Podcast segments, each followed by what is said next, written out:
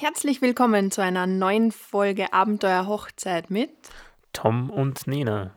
Heute möchten wir euch fünf Gründe nennen, warum es total schön sein kann, im Winter zu heiraten. Grund Nummer eins: die Temperatur.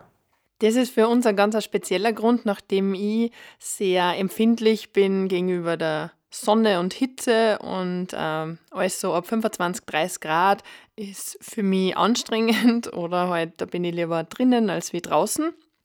Und aus dem Grund war sehr schnell klar, dass wir im Winter heiraten werden. Ein weiterer Aspekt ist meinerseits, ich bin eine Person, die relativ schnell zum Schwitzen anfängt, leider. Und jeder weiß, dass Schweißflecken auf Hemden oder Sakkos, wie auch immer, nicht sehr schön aussehen und auch auf der Stirn, wenn die Schweißperlen herunterstängen oder heruntertropfen. Wir reden da von 30 bis 35 Grad. Ist es natürlich auch nicht sehr einladend für die anderen Gäste mit anzusehen und deshalb war eigentlich relativ schnell klar, warum wir uns für eine Winterhochzeit entschieden haben. Der Tom hätte nämlich sonst als Hochzeitsoutfit da kurze Hosen, kurzes Hemd und äh, ja, das war es, glaube ich, dann angehabt. Im besten Fall kein Westen und kein Sakko, weil alles andere wird einfach zu warm. Wenn es euch da auch so geht, dann überlegt doch einmal im Winter zu heiraten. Es kann wirklich sehr romantisch werden. Und ähm, wenn für euch natürlich der Sommer der perfekte Zeitpunkt ist, ist das auch vollkommen in Ordnung. Mm. Man kann natürlich auch auf Ausweichtermine im späten Herbst oder im frühen Frühling gehen, wo es noch nicht so warm ist. Das ist natürlich möglich. Nur muss man halt dann schauen, wie es generell zu dieser Zeit ausschaut mit Wetter und auch von der Landschaft her. Das Wetter kann man sowieso nie beeinflussen. Nein, da gebe ich dir einfach Recht. Also das Wetter ist nicht der Grund, äh, im Winter zu heiraten. Es ist aber auch kein Grund für uns, im Sommer zu heiraten. Im Sommer kann es genauso regnen, im Winter kann es schneien, stürmen oder so wie bei uns blauen Himmel, Sonnenschein haben. Also äh, es kann alles sein. Denkt sich nicht. Also, Man soll sich nicht so viel Gedanken ja, über das Wetter nicht über das Wetter. Über die Temperatur schon. Die ist schon äh, regelbar, sage ich mal. ich hätte gesagt, wir Grund. gehen weiter. Ja. Punkt Nummer zwei. Die Verfügbarkeit von Locations bzw. von Hochzeitsdienstleistern. Die ist natürlich im Winter höher, zumindest bei den meisten, weil ähm, die Hauptsaison in Europa immer nur zwischen Mai und September ist. Wir wollen das ein bisschen ändern, weil wir Winterhochzeiten lieben und deswegen euch ein bisschen dazu motivieren wollen, doch im Winter zu heiraten. Also wir sind äh, eher verfügbar im Winter. und so geht es halt vielen Kollegen auch. Es ist natürlich die Vorweihnachtszeit äh, nicht bei alle so verfügbar. Also da gibt es natürlich Floristen, die sehr viel Adventsgrenze oder äh, für Sachen für Weihnachten organisieren oder auch Locations, die dann Weihnachtsfeiern haben. Das will man natürlich nicht, ähm, dass man eine Weihnachtsfeier und daneben eine Hochzeit hat. Aber es gibt viele Locations, die sind exklusiv und da ist es so, dass die im Winter dann meistens noch nicht so viele Termine vergeben haben. Also typische Hochzeitslocations sind zumindest so die oberösterreichischen Hochzeitshöfe, denke ich mal, haben auf jeden Fall leichter Zeit, als wie wenn man im Mai, Juni, Juli dort anfragt und dort heiraten möchte.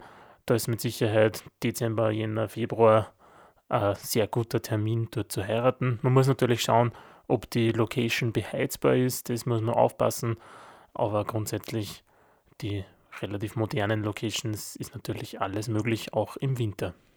Wir haben bei unserer Location-Suche gelernt, das haben wir in einer Podcast-Folge ganz am Anfang schon mal erzählt, dass es natürlich auch Locations gibt, vor allem im Winter, die totalen Skibetrieb haben und die dann erst ab 16 oder 17 Uhr für Hochzeiten verfügbar sind. Das haben wir selber nicht gewusst, bevor wir nicht angefragt haben. Also es gibt auch das andere Pendant von Locations, die im Winter gar nicht verfügbar sind für Hochzeiten oder nur eingeschränkt.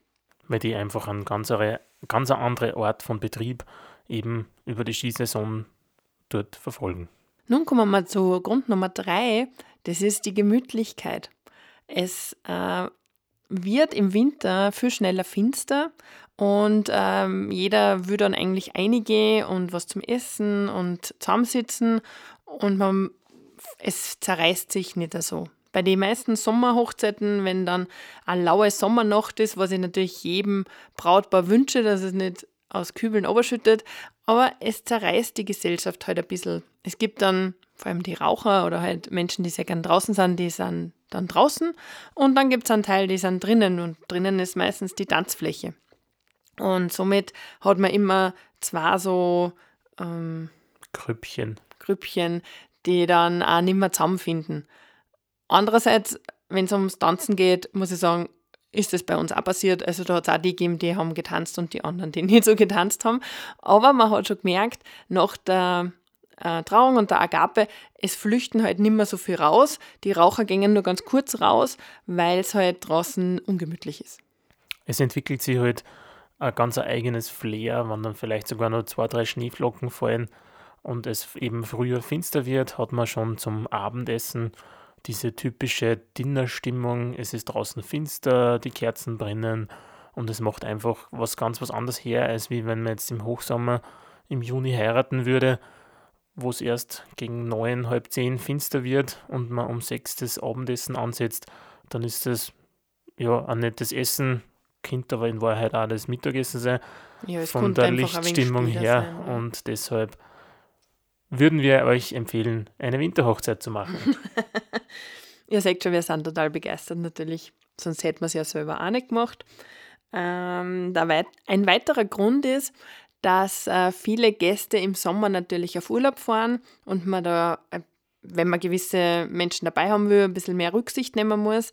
Im Winter muss man zwar auch auf die Semesterferien Rücksicht nehmen, das haben wir nämlich auch gemacht, aber ansonsten ist im November oder Jänner ähm, meist keine Urlaubssaison und man hat dadurch mehr Gäste bei der Hochzeit.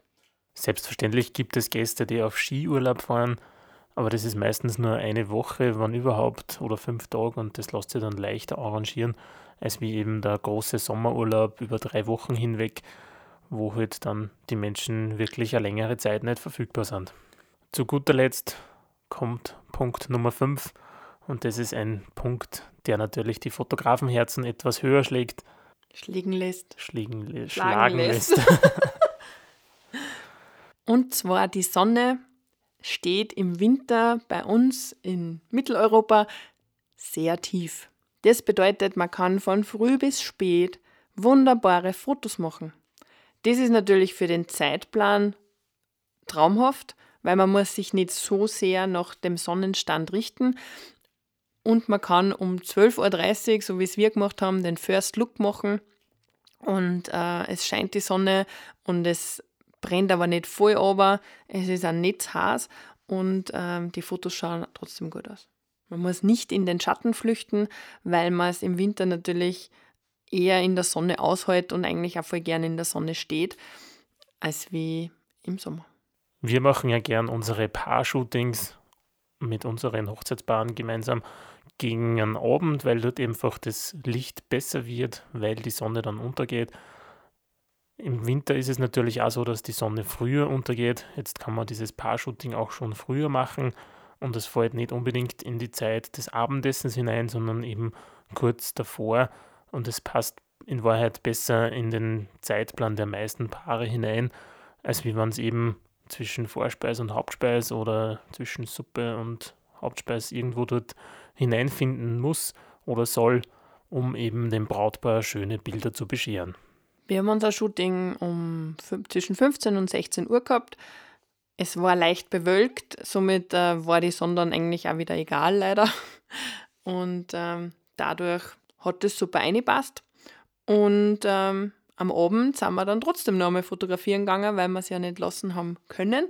Das kann man natürlich dann trotzdem, so um, glaube ich, 21 Uhr sind wir noch einmal fotografieren gegangen und da war es schon stockfinster draußen. Und das hat natürlich auch was ganz Eigenes. Dafür müsste man bei einer Sommerhochzeit bis 11 oder 12 Uhr Mitternacht warten, um solche Fotos machen zu können. Ihr seht schon, unser Konsens ist natürlich, eine Winterhochzeit zu bestreiten. Wir haben es sehr genossen, unsere Hochzeit im Februar. am 29. haben wir geheiratet und können euch das Ganze nur empfehlen, auch im Winter, ganz egal, ob das jetzt schon im November, Jänner, Februar, wie auch immer sein wird oder stattfinden wird. Überlegt euch einfach einmal, was für euch wichtig ist, ob der Winter eine Option ist, ob die Punkte, die wir angesprochen haben, für euch auch in Frage kommen oder ob ihr generell sagt, na, ich will unbedingt im Sommer heiraten. Wir sind gespannt, wann eine Hochzeit stattfindet und wir werden uns sehr freuen, wenn es einfach ein paar mehr Winterhochzeiten gibt. In diesem Sinne wünschen wir euch natürlich alles, alles Liebe und Gute für eure Vorbereitungszeit zu eurer vielleicht Winterhochzeit und hoffen, dass wir von euch hören werden. Vielen Dank.